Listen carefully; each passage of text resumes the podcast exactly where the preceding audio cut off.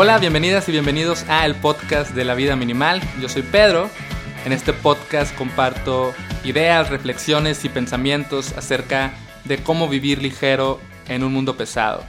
Y si eres una persona que se siente constantemente o de vez en cuando se siente abrumada, cansada, eh, ansiosa, una persona que tiene la agenda llena, pero que aún así siente que no es productiva, Tal vez este episodio te interese y te pueda servir porque hablaremos acerca de el arte de no hacer nada, algo que podría parecer muy sencillo de hacer y que podría parecer que no tiene grandes beneficios, pero resulta que es todo lo contrario. Es retador ponerse a no hacer nada y tiene más beneficios de los que podríamos pensar. Así que empecemos con este episodio.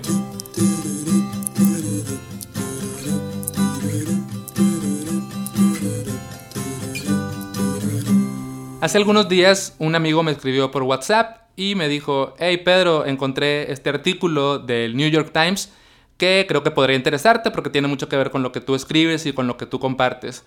Y el artículo se llama El arte de no hacer nada y me cayó muy bien, me cayó en muy buen momento porque justamente yo estaba pasando por una etapa en la cual me sentía así, ¿no? Como saturado, abrumado, sentía que hacía muchas cosas pero que no resolvía nada. No sé si te ha pasado que tienes como la agenda saturada pero al final de que hmm, no avancé nada realmente. Entonces estaba como en esa etapa y leer este artículo me ayudó como a, reencontrarme con esto que yo ya sabía. Incluso en mi libro tengo un, capítulo que habla de, de no hacer nada y ya lo practicaba pero bueno, creo que a todos nos pasa que nos gana la rutina y por más que sepamos que algo nos hace bien y por más que creamos en eso, es difícil llevarlo a cabo porque digamos que estamos como remando contra corriente.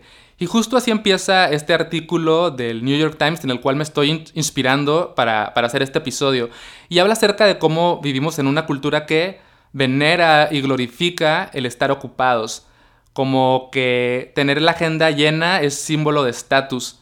Eres muy importante porque estás muy ocupado. Pero tal vez esta no es la mejor manera de vivir porque tiene sus consecuencias y es evidente y en todos lados hay estadísticas acerca de cómo la ansiedad y el estrés están a la alza, cómo son las enfermedades del siglo y pues no queremos esto y si escuchas este podcast seguramente no quieres eso para ti. Así que hablaremos de no hacer nada. ¿Qué significa? ¿Cuáles son los beneficios? Y cómo podemos implementarlo, porque suena fácil, suena como que, ah, pues nada más no hago nada y ya, pero si lo intentas vas a darte cuenta que tiene su chiste.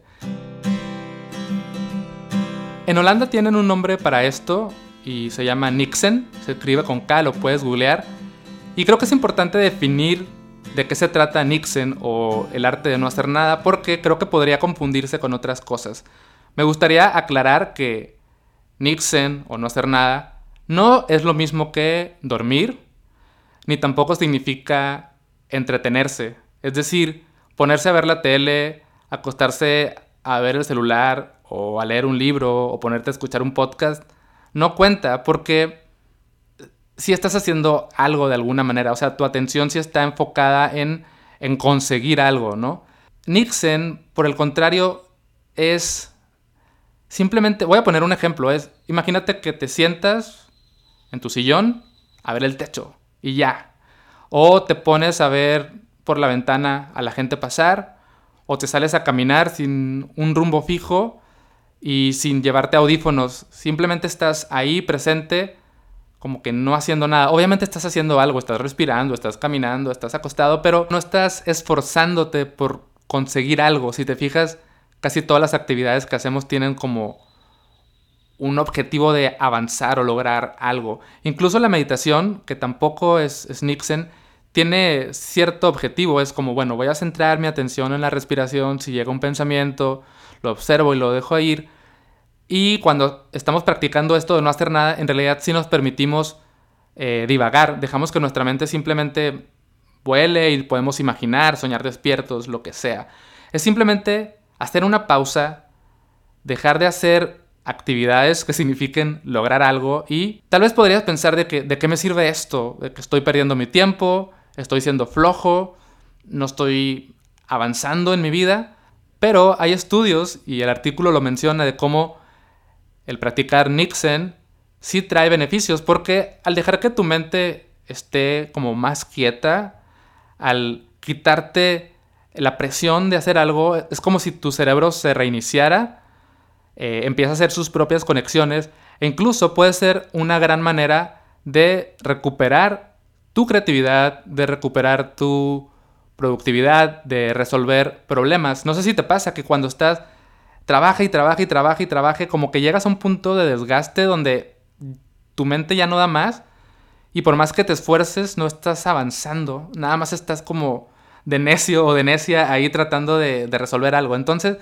permitirte eh, no hacer nada eh, le da la oportunidad a tu cerebro como de, reiniciarse e incluso también hay estudios que demuestran cómo si haces esta pausa para no hacer nada, después retomas tus actividades y eres más ágil y eres más productivo y avanzas más. Entonces, digamos que es como, mm, como invertir tal vez, es como cuando inviertes tu dinero no lo estás gastando, pero con el tiempo te da más dinero, tal vez es algo así, es como estás invirtiendo tu tiempo, no te da nada, pero después se convierte en energía que te sirve para hacer más cosas, ¿no? Pero más allá de eso, creo que es necesario. Si estamos sintiendo este tipo de cosas como ansiedad, cansancio, estrés, es como un indicador que nos dice, hey, detente, haz ¿no? Y nuestro cuerpo, nuestra mente, nuestra alma lo necesitan.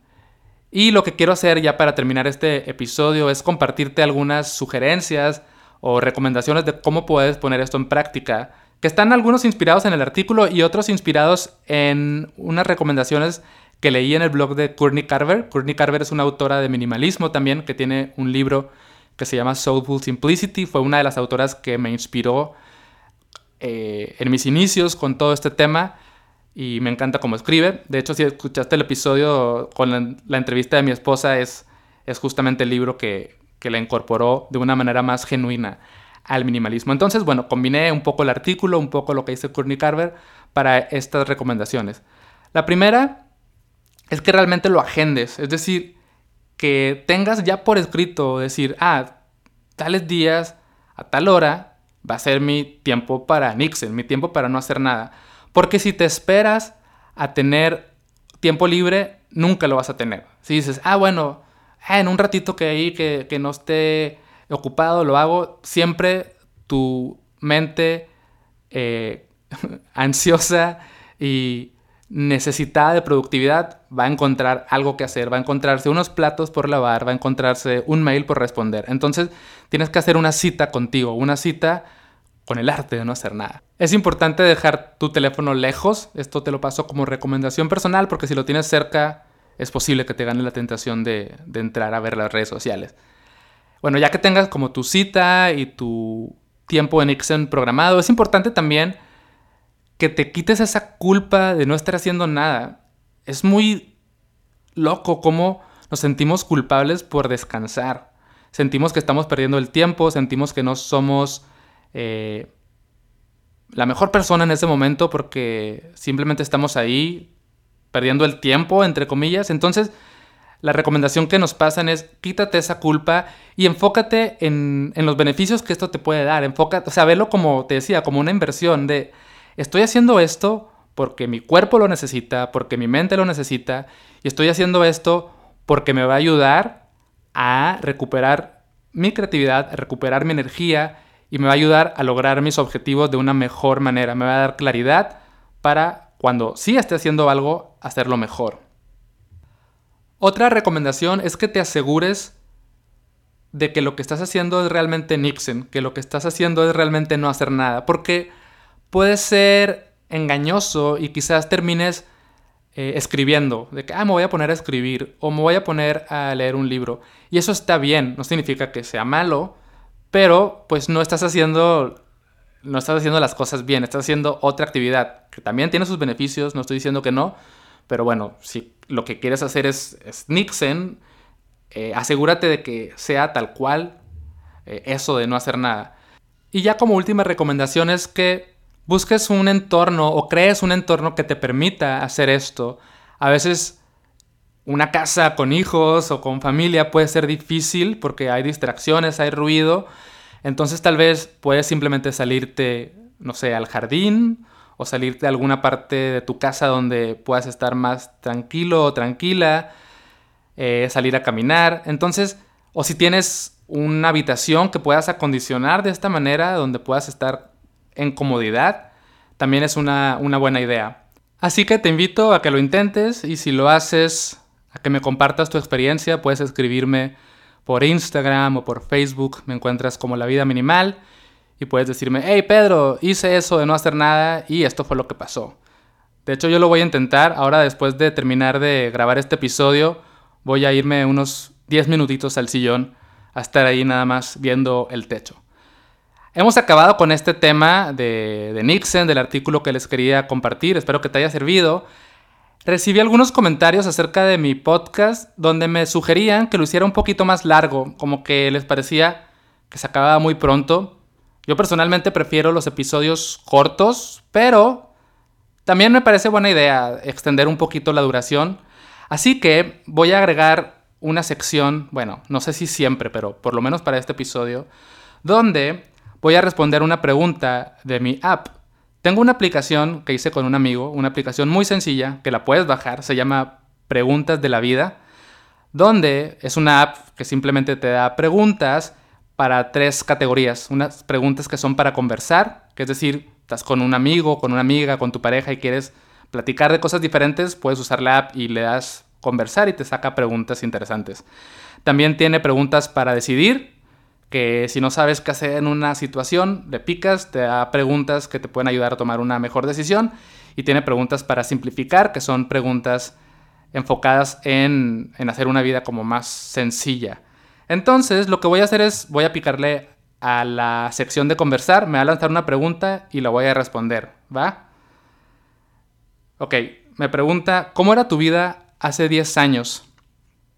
Es una pregunta fácil porque es fácil de sacar cuentas. Así es, yo tengo 34 años en este momento, hace 10 años tenía 24. Cuando tenía 24 tenía poco tiempo de haber terminado mi carrera universitaria, yo estudié mercadotecnia y ya estaba trabajando en mi primer trabajo en una agencia de publicidad. Yo vivía en Mexicali, Baja California. me acuerdo que fue curioso cómo encontré ese trabajo porque me he dado cuenta que tengo mucha suerte con el tema de los trabajos. Siempre los encuentro muy fácil y muy como con cierta magia. Me, acuerdo que eh, todavía estaba estudiando, pero yo ya quería empezar a trabajar, porque tenía, digamos que mi último semestre estaba muy liviano de materias. Yo cuando decidí estudiar mercadotecnia, lo que yo quería hacer era cosas creativas. O sea, yo veía revistas de publicidad creativa y decía, ah, yo quiero hacer ese tipo de cosas. Entonces empecé a buscar trabajos así en páginas de internet, tipo computrabajo.com, algo así, busqué trabajos en Mexicali de mercadotecnia y me salió redactor creativo. Yo no sé. ¿Ven, ¿Ven cómo las preguntas dan para hablar de un chorro de cosas? Eh, em, ¿Qué estaba diciendo? Ah, encontré este puesto de redactor creativo. Yo no tenía ni idea de qué se trataba. Y era un sábado. Y en esa agencia no trabajaban los sábados. Y dije, mm, ¿para qué mando mi currículum? Porque la publicación era vieja, capaz que ya contrataron a alguien. Entonces hablé Dije, ah, buenos días, eh, todavía están buscando redactor creativo. Y me dijeron, sí, mándanos tu currículum. dije, me puse a hacerlo súper rápido. Me esforcé bastante por hacer un currículum creativo. Obviamente después investigué de qué se trataba la, la, o sea, la actividad del puesto, que era justamente lo que yo quería. Dije, voy a hacer un currículum súper creativo. Yo siempre he hecho currículums enfocados en el trabajo que quiero conseguir. O sea, no hago un currículum genérico, sino que lo adapto a la personalidad de la empresa que quiero que me contrate y al perfil que, es, que están buscando. Entonces hice un currículum bien bonito con dibujos, lo imprimí, lo encuaderné y el lunes a primera hora fui a llevar mi, currículum a, a, esta agencia de publicidad. Y me acuerdo que ellos como que están buscando a alguien de cierto nivel, es decir, que a lo mejor ya tuviera más experiencia o que fuera quizás más grande de edad, no lo sé. Entonces como que la persona que me recibió el currículum me dijo, ah, sí, claro, lo vamos a revisar, como diciendo, te ves muy joven e inexperto. Y ya me salí un poco triste y me sale persiguiendo a alguien que era como el que iba a ser mi futuro jefe y me dijo, hey, hey, regresa, de que la primera impresión que me dio tu currículum fue muy buena, vamos a entrevistarte. Y total que me entrevistaron y, ya muy rápido tuve mi primer trabajo. Entonces, ¿cómo era mi vida hace 10 años? Era muy feliz, era muy feliz en ese trabajo, tenía excelentes compañeros, nos divertíamos bastante, hacíamos eh, en la hora de, de, la comida, nos quedábamos a comer todos juntos y hacíamos videos tontos. Yo empecé a hacer esta iniciativa. La agencia se llamaba Treviño Creativo. Entonces hicimos una cosa que se llamaba Treviño Recreativo y era como hacer tonterías. Nos la pasábamos haciendo tonterías y las grabábamos y editábamos videos. Después me acuerdo que también jugábamos este tipo de juegos en la computadora de donde matas gente y no estás ahí como tratando de tomar banderas y ese tipo de cosas de armas. Nos divertíamos mucho.